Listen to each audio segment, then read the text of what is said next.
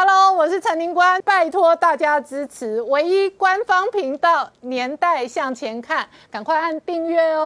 欢迎回到《年代向前看》的节目现场，大家好，我是林官，欢迎我们忠实观众跟粉丝朋友扫描 QR Code 订阅《年代向前看》YouTube 官方频道。我们看哦，联总会现在传出来，可能最快三月份升息，直接影响冲击今天的全球金融市场的表现。然而哦，另外一个部分哦，过去一年多以来哦，苹果不断的膨胀哦，那重压苹果的巴菲特哦，事实上这一回合也大赚超过一千两百亿美金，而为了抢救海南的人工。海花岛上三十九栋楼到底要不要拆哦？许家印现在哦这一个急速抢救，而且准备要拍卖自己的豪宅。然而在中国事实上林林总总的经济利空一波又一波。昨天传出来阿里集团大幅大规模的裁员，今天包含快手哦再度爆出哦也要裁员三成，而同时哦腾讯也在出售相关的持股，这个是虾皮的母公司的持股，而林林总总的中国的经济。的下行哦，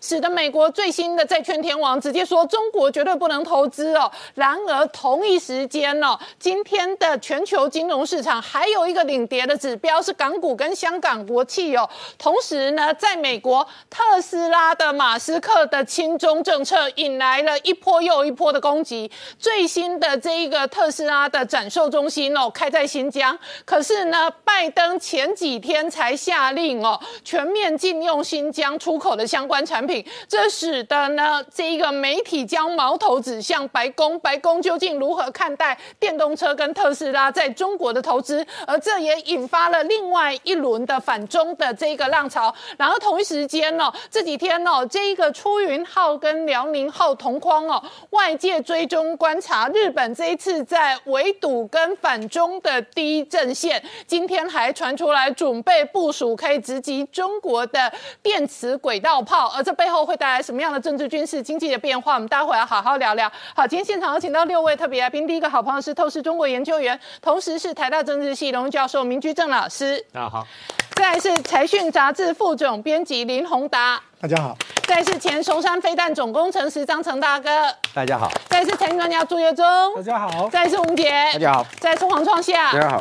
好，我刚讲哦，中国在二零二二年元旦开红盘之后，是一波又一波的经济跟财经利空传出来，特别是元旦第一天就传出来哦，恒大在海南岛上面的人工岛上呢，海花岛一共有三十九栋大楼，海南的行政党旅局哦，直接要求十天之内要拆楼，那这十天之内到底会不会拆呢？好，创下刚刚看到的是哦，海花岛这三十九栋楼陆续上网络上冒出各式各样的影片哦，因为许家印正在抢救。那如果三十九栋楼全面要拆的话，最后很有可能是大规模的炸楼炸岛。在中国二零二二年之后，打房已经不够看了，嗯炸房是他们现在的一个期待，尤其是赣州市规定呢，刚看到那三十九栋几十层楼的高楼呢，一月十号要把它给拆掉。所以只剩倒数几天，那要怎么去猜呢？就可能像过去一样，过去我们刚看到只是四五栋，其他地方的你都觉得已经很触目惊心了。三十九栋都几层层楼高，到时候炸药一下去的话，那个整个叫做新年第一炸，中国第一炸。所以你看到他们说这个会将是新的景点，大家都要去打卡，要去看，因为没有人看过三十九栋大楼在一瞬之间灰灰烟灭，新春第一炸，是不是大家很期待？不过呢？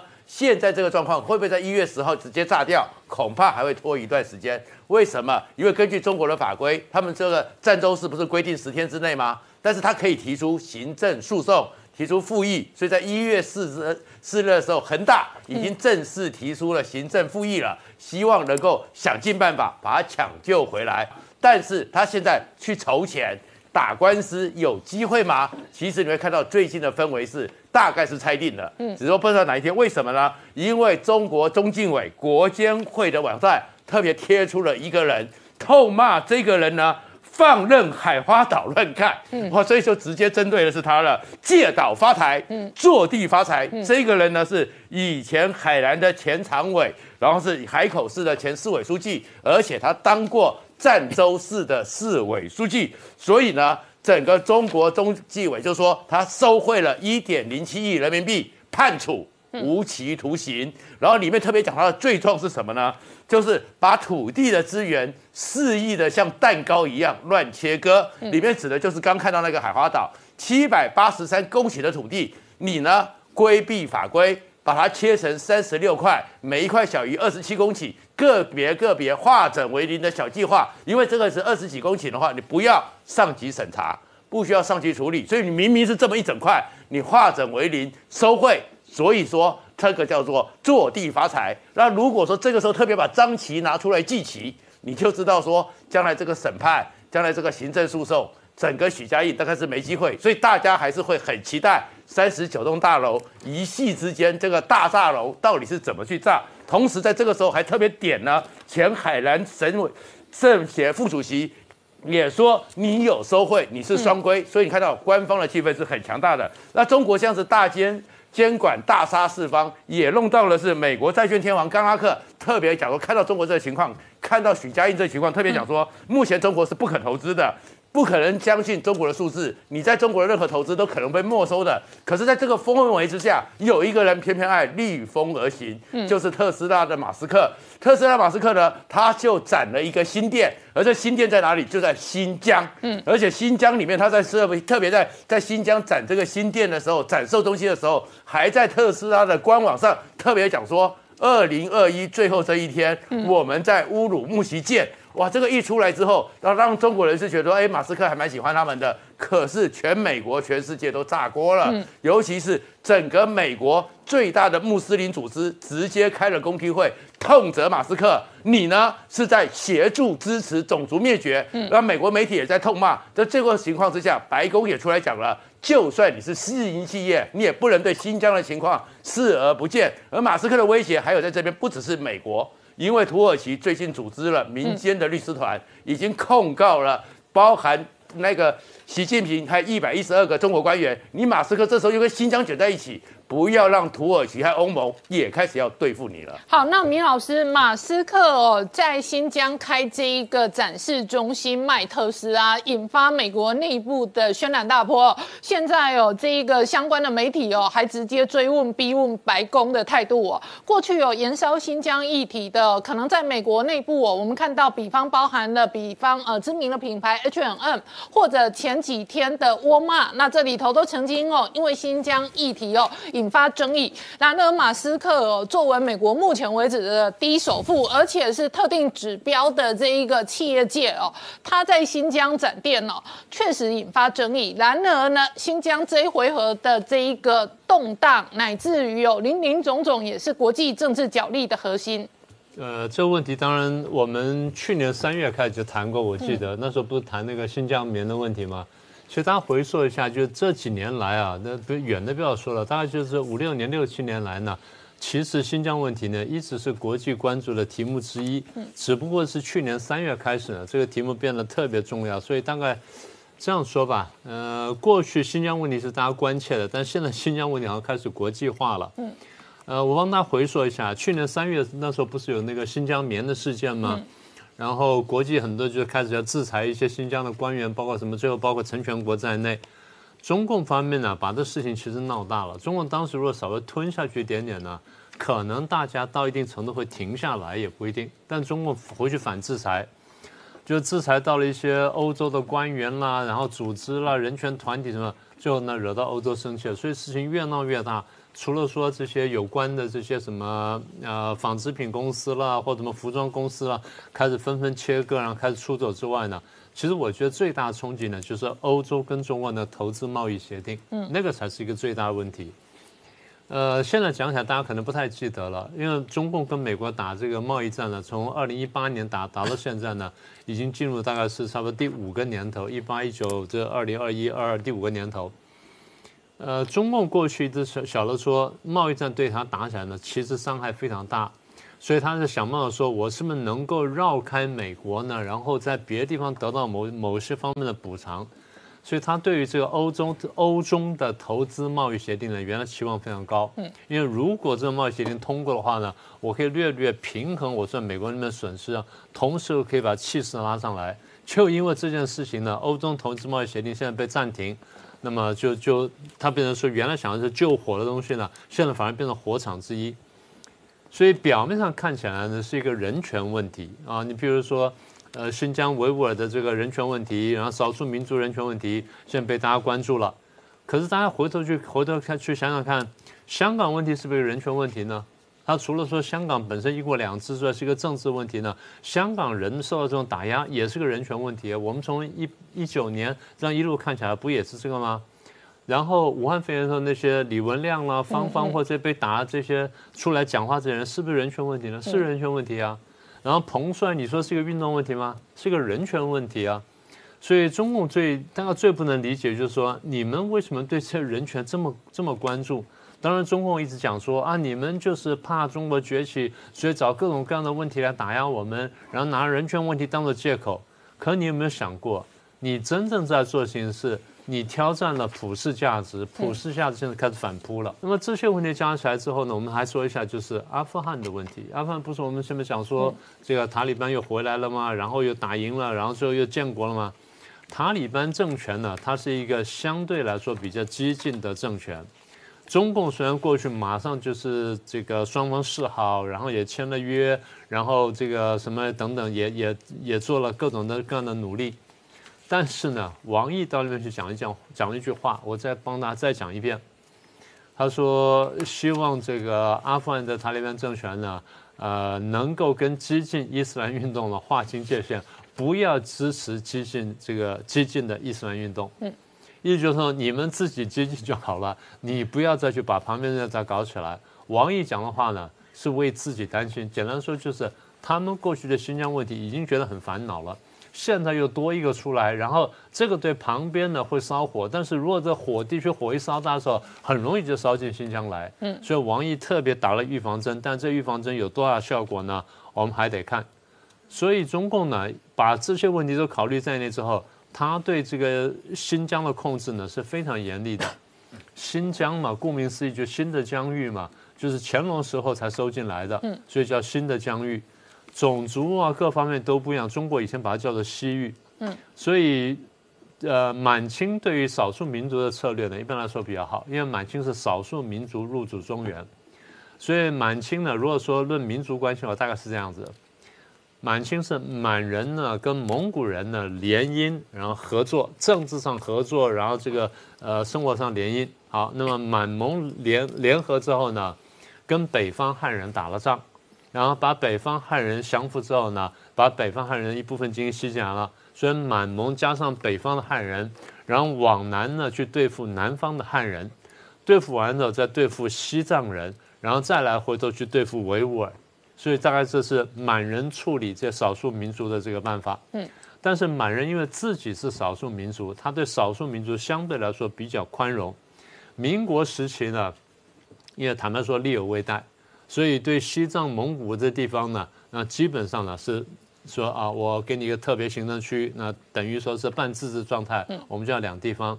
新疆虽然收回来，理论收收回来，但新疆很大很长时间呢，基本上是一个半独立状态。比如盛世才时代，啊，就是一个半独立状态。所以中共对于处理新疆呢，他手法呢，一般来说是比较残忍的。好，我们稍后回来。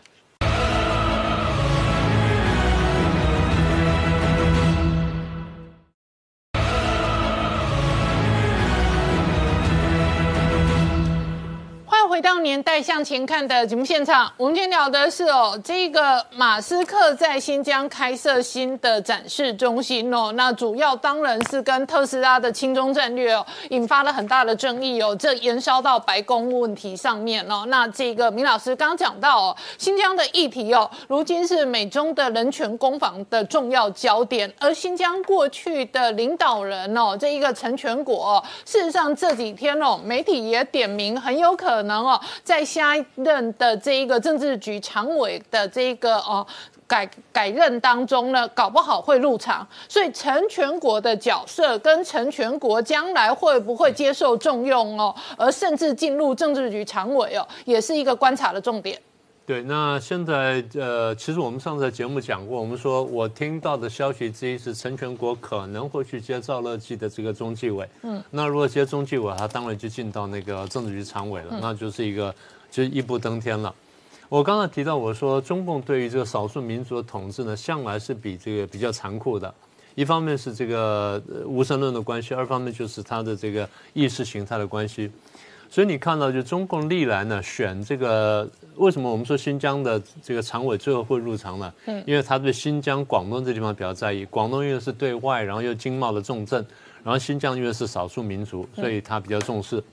中共历来呢，在新疆摆的人呢，通常手段都比较重。嗯，就随便数数，譬如说王震啊，譬如说王乐泉，嗯。都是有名的杀人如麻的人。那么陈全国呢？你说最近这几年来，大家批评的有关新疆的人权的迫害啊，什么等等呢？基本上是陈全国干的。嗯，那你说这样中共就不用不重用陈全国了吗？对于中共这种政党来说呢，就是谁敢杀人，谁不怕沾血呢？这个人才是我真的要用的人。所以我们的逻辑跟他们逻辑是不太一样，大家得反过来看。那这我的意思就是说。陈全国进去，因为他在新疆表现如果够强够狠的话，他进中纪委的机会反而是比较大。好，那现在回到我们讲说新疆人权问题，我们刚刚承认一开始讲跟大家讲说，啊，中共现在跟国际上冲突的焦点呢是新疆，而新疆的冲突焦点是人权。请你把它放大来看呢，中共跟西方社会这几年来冲突呢，不只是新疆，也不只是人权。中共他自己觉得说，我大国崛起，然后我现在可以平视世界。其实他想说的，我想俯视世界。嗯，他又说我东升西降，又说我东强西弱，又说美国衰弱什么等等，意思就是说现在换我来称霸了。所以当他这样想的时候呢，他这思路只要不改变的话，他在各个地方作为表现出来就是大家觉得说是那边想说是不可投资，对不对？嗯，现在我们觉得是不可容忍。这东西不是我说，大家看看。香港问题爆发的时候，当时我们再怎么猜，很难想象他说今天会坏到这种程度。而中国认为说，我成功的把香港呢由乱而治，然后带上了正轨。举世华人觉得说，怎么你理解跟我们完全相反呢？第二，南海问题，然后再来是钓鱼台问题，再是对台湾的骚扰问题。你一再讲说，我和平解决台湾问题作为我跟国际社会重要和解的一个重要条前提条件，而现在不是，因为台湾三番五次骚扰，那骚扰完了之后再加上一个战狼外交，所以大家看到就是说，你是一个挑战国际秩序、挑战国际普世价值的一个挑战者，那这个东西我们不能接受，所以大家开始反弹。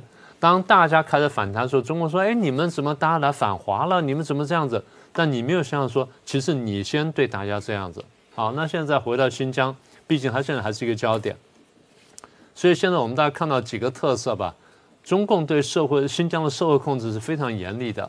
那么对宗教的控制、对语言跟教育的控制等等都非常严厉。那我们最近看到是逮捕精英啦，然后弄再教育营啦，什么甚至限制生育这些问题呢？大概这几年来呢，国际很多媒体呢陆陆续续都挖出来。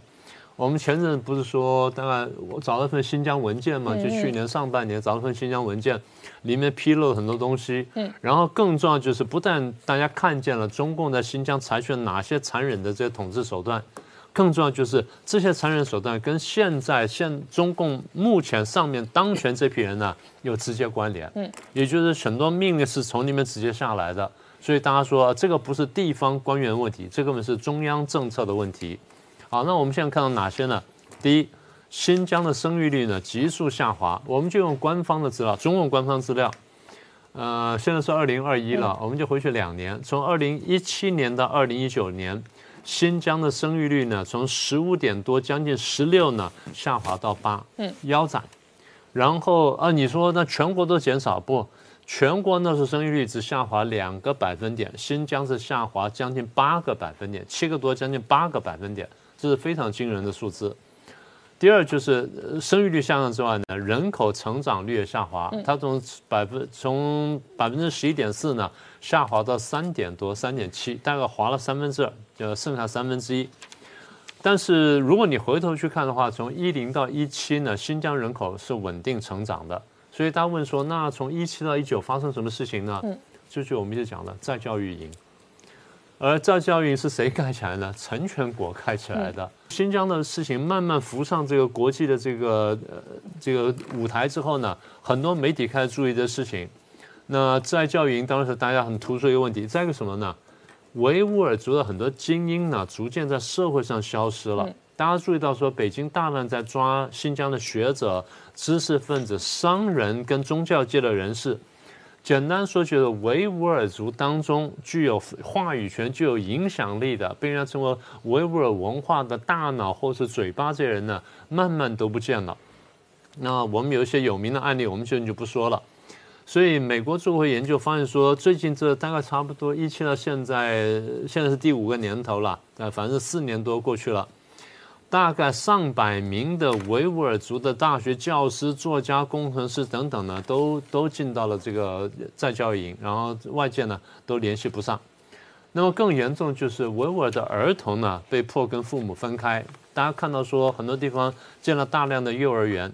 大家说你刚刚不是才讲说，呃，人口生育率下滑，然后人口增长率下滑，那为什么建这个呃幼儿幼儿园呢？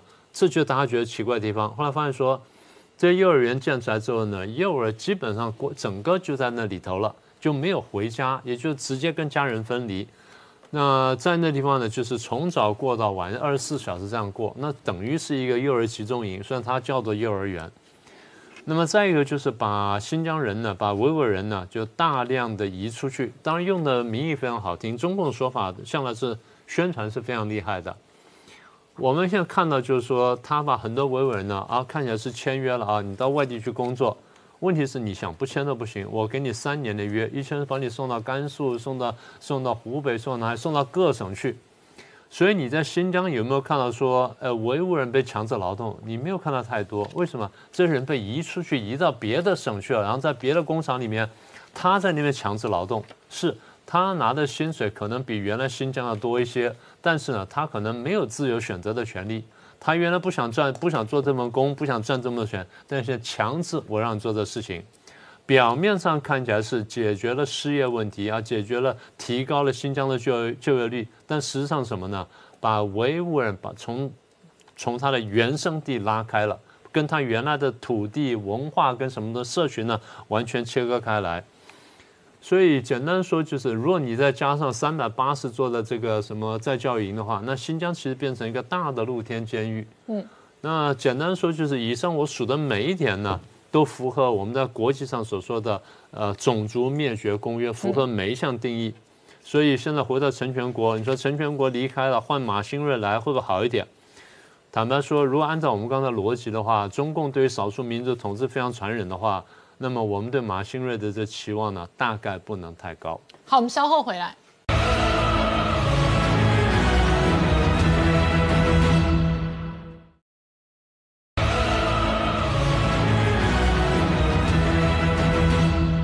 欢迎回。年代向前看的节目现场，我们今天聊的是昨天晚上美国股市杀尾盘，连带影响全球金融市场今天的表现哦。最重要的原因是联准会的升息，而且会议记录传出来，可能最快三月份升。好，我想这件事情一点都不意外哦，因为我们看到联准会在十二月的会议当中已经说要加速 QE 退场，那加速 QE 退场的目的不就是为了要升息吗？哈，那当然是为了要提前升息，才必须要赶快让 QE 退场啊。所以呢，我们看到。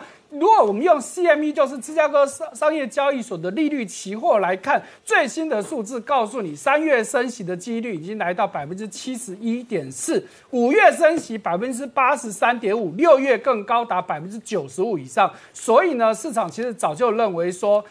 最快真的三月就会升息的，那最慢也不会拖过六月哦。好，那另外一个大家关心的就是你 Q E 退场之后，那你什么时候要缩表？Q E 只是不再往市场丢钱，但是大家更关心你有没有从市场开始收钱回来呢？好，那目前是说不太会了，但是有可能在二零二零年，就二零二二年，也是今年的某一个时间点开始回回收。但是我觉得不太可能，因为我们看到金融海啸的三次 QE 砸了四点五兆美金，后来从二零一七年说要开始缩表，看似缩了半天，也不过才收收了五千亿回去。换句话说，当年都还有四兆美金的资金在市场上，那这一波又丢了八兆多，将近九兆，当年都没收完，你现在要收，而且当下的市场环境，你可以收得了吗？我想这些事情应该是。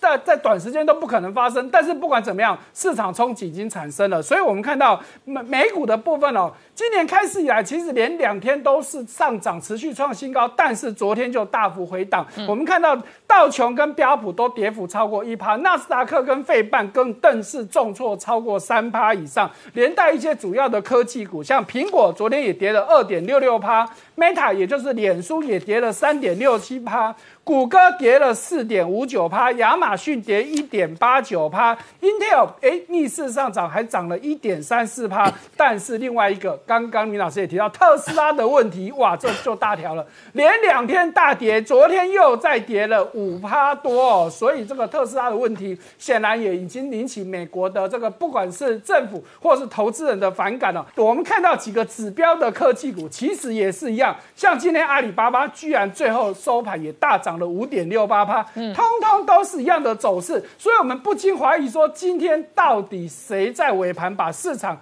拉上去了？因为你看到不只是阿里巴巴涨，百度也涨了两趴多，腾讯涨一趴多，小米也涨了一趴多，京东更涨了四趴多，反而是基本面好的比亚迪今天居然是跌的。这也太神奇了哈！还有快手，明明就是一个重大的这个坏消息，说又要大裁员了，结果今天快手也可以是涨了零点五九趴。嗯，显然背后的那只手真的是太厉害了。不要忘了，还有一个更惨的恒大，恒大物业今天居然也可以涨零点七六趴。明明去年以来跌了七十趴的烂股票，都已经已经是倒了一半了，居然还可以今天再往上拉。显然背后有人在做。好，那对应我们看到美国，哎，这个巴菲特最近的这美国都在这些大公司在公布他们的财报，巴菲特。买苹果股票已经不是新闻了，可是这些年来他不断的加码，从二零一六年开始持有苹果之后，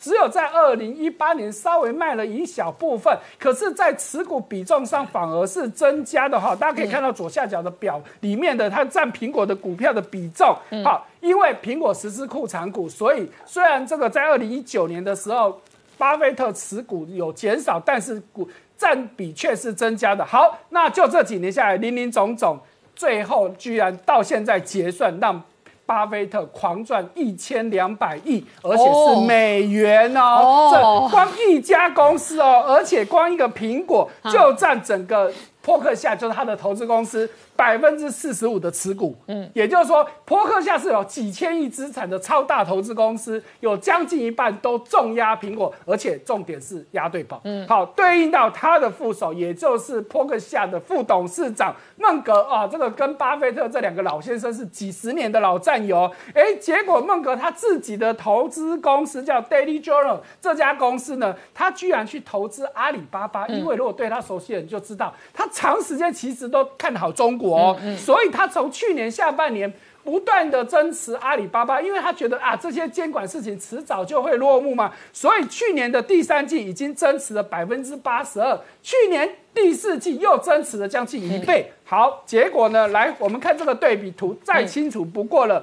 我们就以过去半年，因为孟格是下半年开始加码嘛，所以我们就用半年来比，半年的阿里巴巴跟半年的苹果。一个涨二十六趴，一个跌四十三趴，一来一往差七十七十趴，你就知道这个押对宝是很重要的。来，那中国的问题真的是非常的多。我们刚刚讲到阿里巴巴。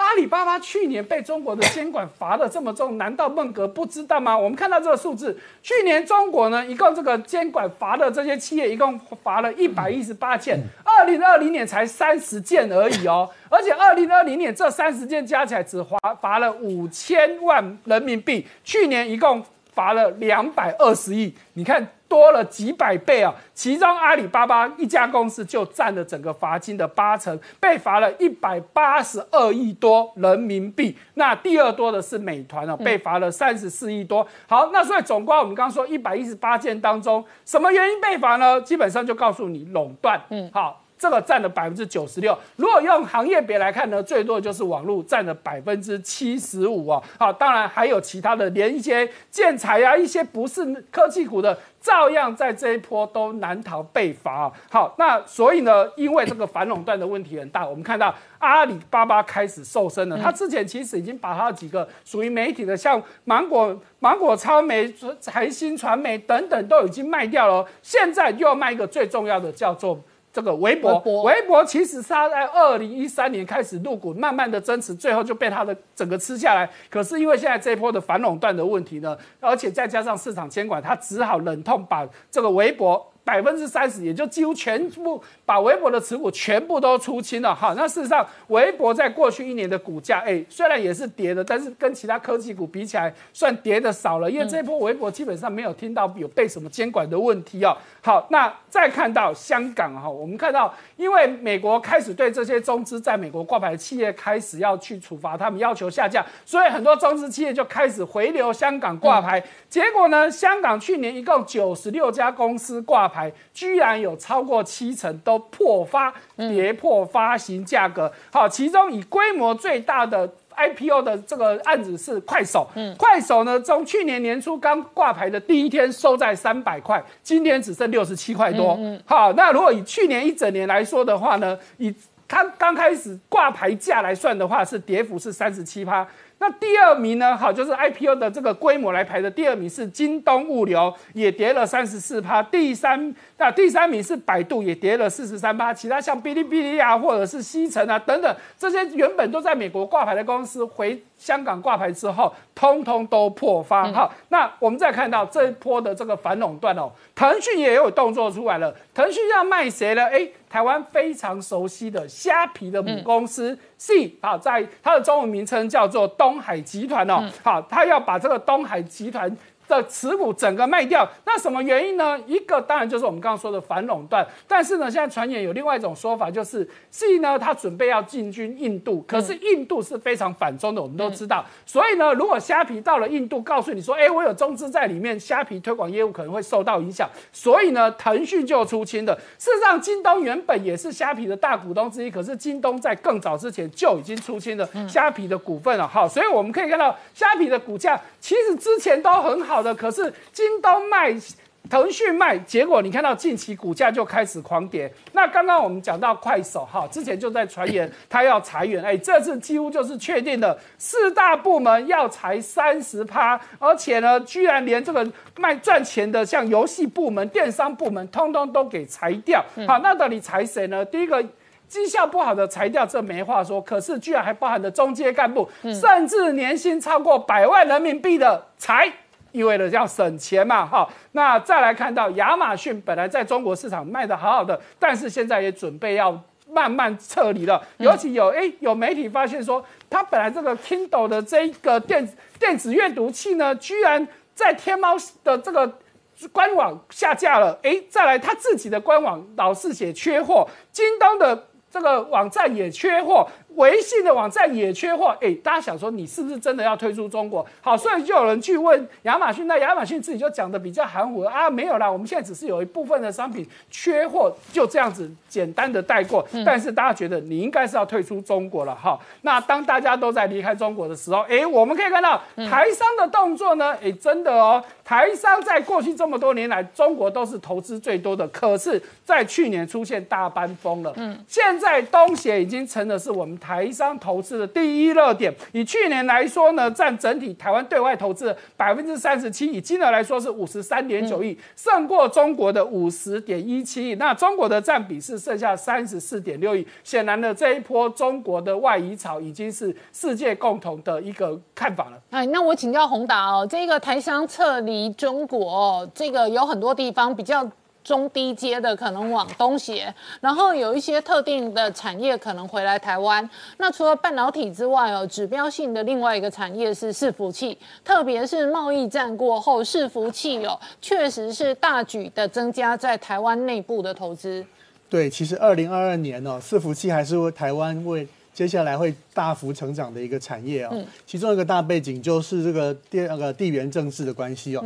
大家记得之前美国媒体有一个非常轰动的报道，就是问说美国用的伺服器里面会不会有中国的间谍晶片哦？甚至查出来说，联想啊卖到这个联想的伺服器卖进了美国的军舰里哦，美国是不能接受这个事情。嗯，所以第一波台商搬回来的供应链就是伺服器哦。那伺服器的产业从那个时候开始就一直旺，一直旺。为什么？因为在那之后，美国所有的 data center，哎，我资料不能够再摆在跟中国有关的伺服器里。很快，微软就来台湾设资料中心。嗯，然后呢，美超维啊，美国的伺服器大厂宣布我要在台湾做制造工厂。嗯，啊，伺服器大力的拥抱 MIT。第二个呢，美国在云端时代大力的拥抱这个数位转型哦，刺激了很多的需求。最明显的那个情况，看广达就好。嗯，广达在去呃在前年这个一九年的呃二零年的时候，EPS 四块哦。嗯，在这个呃二一年哦，很快就要那个呃接近六块的水准哦。但是他们讲二二年还会更好，因为二二年的产能会增加十到二十 percent 以上哦。那目前在台湾跟这个泰国都增加十条以上的 SMT 线，他说接单接到手软，而且呢，他还要强攻这个五 G 白牌的这个伺服器，那里面全部都是伺服器的市场，而且未来要串起 AI 人工运算，全部都是要用到广达的伺服器，所以广达明年还会非常好。那此外哦，我们可以看到是不是真的有这样的需求呢？各位去看这个亚马逊跟这个微软的财报，就是一个非常直接的证明哦。在二一年第三季的时候，我们看到。在云端这边最强的亚马逊，其实它的零售啊加在一起是赔钱的。嗯，它整个公司的获利哦，都是靠它 AWS 哦四十八亿带进来的营收获利。嗯，那年对年呢，它的云端业务大增了，获利大增了百分之三十八。嗯，可是其实它的这个零售业务却反而是这个。年对年大减三百三十哦，就是说它零售业务影响了很多消费者，所以很多消费者觉得亚马逊是电商零售的巨人，可是它事实上零售不赚钱，但它赚钱的是它的云端伺服器。它如果不做零售，搞不好更赚钱。对啊，所以微软也是哦。另外一个证明是微软哦，我们都知道微软的 Azure 是非常有名的，嗯，它的股价这两年也是狂涨，嗯，为什么？因为它的云端服务哦就涨了五成哦，而且呢。它的 size 也并不小哦，其实它的云端服务收益营收光是第这个呃十月这一季就有一百七十亿美元，年对年整体三家三十一个 percent，所以非常的大。嗯，那我们这次也采访了这个云达的高阶主管，他们说，嗯，其实哦，现在因为疫情的关系哦，这个美国的云端服务从这个五百大企业扩散到中小企业，所以这一波涨势非常的强劲。接下来要发生的就是无所不在的运算哦。对，各位可以看到最上面这个图哦，嗯，就是我们在一直在讲元宇宙。事实上，未来会发生的事就是，当你只要，就算你是一个菜鸟工程师，你只要戴起一个富有 AR 功能的眼镜哦，这个透过眼镜哦，旁边就会告诉你这个开关该怎么开，该怎么修。嗯。第二个图哦，就是呢，这个以后工厂里的这个机器人呢，它都已经不是傻瓜了，它是配备人工智慧的，它是。工厂里的这个 server 指挥它 AI 告诉你你该往哪里去。嗯，最下面这个以后呢，在加油站里面呢，如果有人要破坏加油站，加油站里面即时 AI 就会警告你说，哎，这个人做的事情跟平常不一样。嗯，这些都要伺服器。嗯，所以呢，最重要的是台湾的伺服器供应链谁会受益呢？嗯，我觉得最值得注意的是散热这个领域啊，像双红跟尼德科操作，因为呢，伺服器未来运算的需求越来越高，散热越来越重要。第二个窄板哦。窄板呢会切，至少缺到二三二四年哦。新兴跟南电仍然是最重要的领头羊，没有他们就没办法跑得更快。那台光电也非常值得各位注意，因为呢，在这个高频高速的需求底下，对于材料的要求非常的高。嗯，那现在越来越少的公司能够做到这个高阶的材料。嗯，台光电、台药跟联茂是其中的佼佼者。好，我们稍后回来。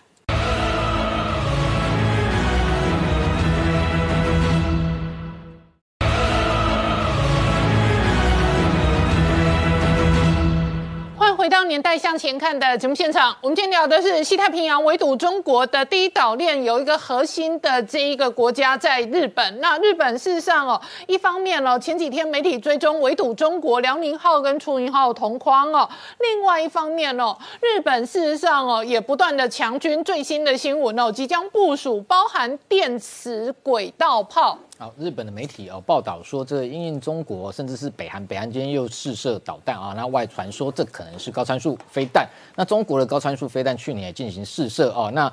呃，现在日媒说这个日本也紧急要开发所谓的电磁轨道炮哦。那我们先简单讲一下，电磁轨道炮基本上就是不是像传统的这一个火炮是用火药推进的原理，它是用电流来加速炮弹哦，所以它的一个射速哦可以突破每秒三千公尺这样的高速。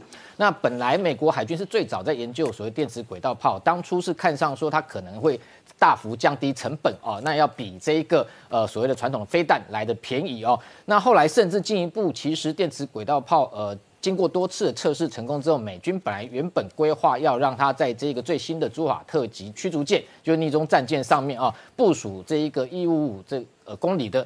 口径的这 AGS 先进火炮系统，那要透过这样的一个电磁轨道炮进行对地攻击，也就是暗轰的任务哦。不过后来经过多年的测试跟实验，发现说这样的一个呃，它要采取的这叫长城公路弹头哦，最远的射程只有到大概不到两百公里哦。那当然还有更重要就是说，它的一个防空跟反导的能力，相较于传统的飞弹来讲是不足的哦。那还有就是说，这样的电磁轨道炮虽然速度比较快，但是它相较于传统的火炮，这传统火炮基本上。一个炮管可以大概打六百发的这一个炮弹哦，那它因为它的高热哦，要这一个降温，这过程中它可能只打了二十发就必须要换这个炮轨哦，所以有非常多的一个障碍，还有包含像电力上面，那更重要是炮弹到最后哦，这长城公路炮弹的弹头居然。快要这一个比飞弹还要贵，也就是说它的成本其实没有想象中的一个便宜哦。所以后来这个最近其实最新的发展就是美国在 NDAA 二零二二年的这个国防授权法里面其实看不到这一个电磁轨道炮的预算，也就是说美国海军其实已经把这一项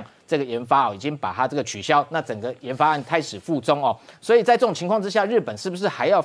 发展所谓的电磁轨道炮哦，那当然，特别是中国过去也这个二零一八年曾经曝光说，它在零七二的登陆舰上面也这个呃装上了似乎类似电磁轨道炮的这样的一个做呃在做测试哦。那真的实际上测试如果呃结呃结果如何，其实外界不得而知。所以这种情况之下，如果今天根据日媒的说法，电磁轨道炮是要拿来作为拦截高参数飞弹所用哦。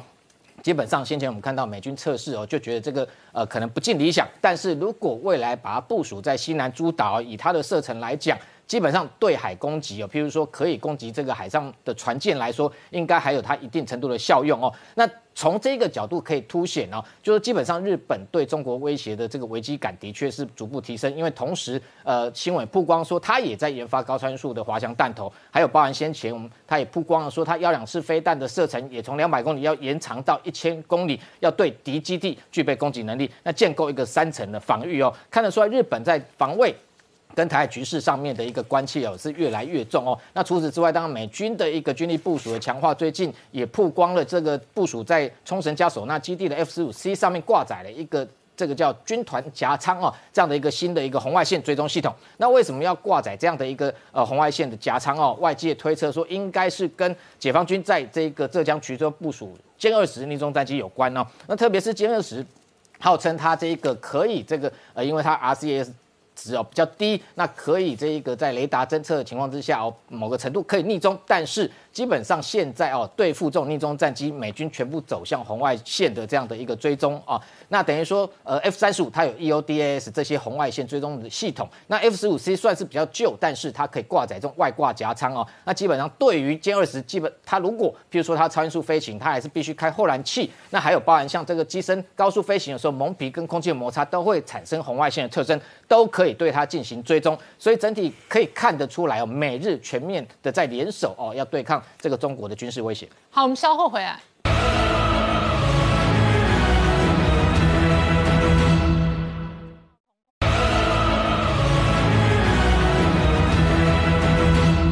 欢迎回到年代向前看的节目现场。我们今天聊的是日本将部署电磁轨道炮哦，主要的核心仍然在围堵中国。而这几天辽宁号跟出云号同框也很不寻常。是的，那个辽宁号跟出云号同框这个照片呢，比较有趣的啊。不是由日本所公布的，反而是由中国大陆的央视所公布的。嗯，那如果大家注意去看这个照片的话，就会看到一些端倪在里面。我们先回想一件事啊，在二零二一年四月的时候，美国的那个马那个马斯廷号航空那个驱逐舰拍了一张辽宁号的照片，那个舰长翘着脚在看着辽宁号的照片，这个是美方公布的照片，它所代表的意思是什么呢？是美方在笑辽宁号。但是反过来讲，今天。中共公布这一张照片，它是什么样意义呢？如果大家注意看的话，那时候辽宁号正好有一个歼十五在起飞，可是在远方的出云号上面没有战机。好，所以中共想做的第想做的这个第一个大内大内宣是什么呢？是我们的辽宁号呢是有战力的，出云号是目前没有战力。可是事实上，出云号刚做完一个测试，就是 F 三十五 B 可以在出云号上起降。嗯嗯。虽然诶日本还没有 F 三十五 B 部署在出云号上，但是中共故意忽略了这件事。这件事情呢，他想想凸显另外一个状况，什么是？日本号称出云号是一个航空母舰，那它吨数大概三千三万五千吨左右，相对辽宁号六万吨，其实还是有一段等级的，这也是它大内宣的一部分。第三部分其实它最重要想想显示的一件事情呢，不在这个张照片，而是在另外一件事情。它还公布了另外一张照片，什么照片呢？是哎歼十五战战机的飞行员拍到那个日本 F 十五战战斗战斗机，嗯，好，他意思就是说我们已经。紧逼在一起了，好，表示我们的常因为辽宁号的歼属常常被人笑没有战斗力啊，所以他就想表示说，其实我们的战斗力不是这个样子的。那第四件事情是，虽然没有在照片上显示啊，就没有公布任何照片，他在在中共的中央电视台却有影片显示的是，他们这次做了很多次的夜间起降。嗯，夜间起降这件事也是常常被别人笑，说辽宁号没有夜间战力。那他这是不断的显示夜间起降能力，当然那个影片看起来就是说。到底是有几架次，或者还是可以讨论的。但是他现在想想是，就是就我们现在有这个夜间夜间起降的战力了，你们不能再笑我们，所以基本上是个大内宣。但是把这个事情反过来从日本人角度看，怎么一回事呢？我们先看看这个中国大陆的 A to A D 的概念。它当初从火箭军开始，好部署它的 A to A D，不管是东风十六、东风十七、东风二十一 D 到东风二十六 B，它在部署他 A to A D，希望在第一岛链跟第二岛链可以产产生所谓的反介入跟去拒的效果。去年下半年，其实对中国大陆来讲，他们海军有他们的空军有很大的一个作为。我们常常在讨论我们西中我们台湾西南岸的西南边的那个老台的空攻击老台的事情。实际上，在去年下半年了，大量的中共的运输机、轰轰炸机穿过宫古海峡，然后往东走到什么地方呢？离关岛大概一千五百公里，在那边盘旋一阵子，又回去了。为什么特别骑骑一千五百公里这个位置？刚好是中国大陆常见时巡弋飞弹的航程。嗯，也就是说，中国大陆除了从用火箭军建立 A to A D 能力之外，它也从空中建立它 A to A D 能力。那这一次辽宁号的这个战斗群出宫古海峡绕一圈，是它它显示海去海上要建立 A to A D 能力。那这件事情对日本来讲，当然不可等闲视之啊！日本也很害怕将来也可能会起什么冲突，所以在日本官方在。在十二月二十八日主动宣布一件事情，他们跟中国大中国公军方建立了所谓热线，啊，避免双方以因为不小心而起什么冲突。但是这个发展会怎么样，我们拭目以待。好，今天谢谢大家收看《年代向前看》，也提醒我们忠实观众跟粉丝朋友扫描 QR Code 订阅《年代向前看》YouTube 官方频道。我们同时在 IG、脸书、推特 Telegram 上面都有官方的账号，欢迎大家分享、订阅跟追踪。谢谢大家收看，谢谢。好。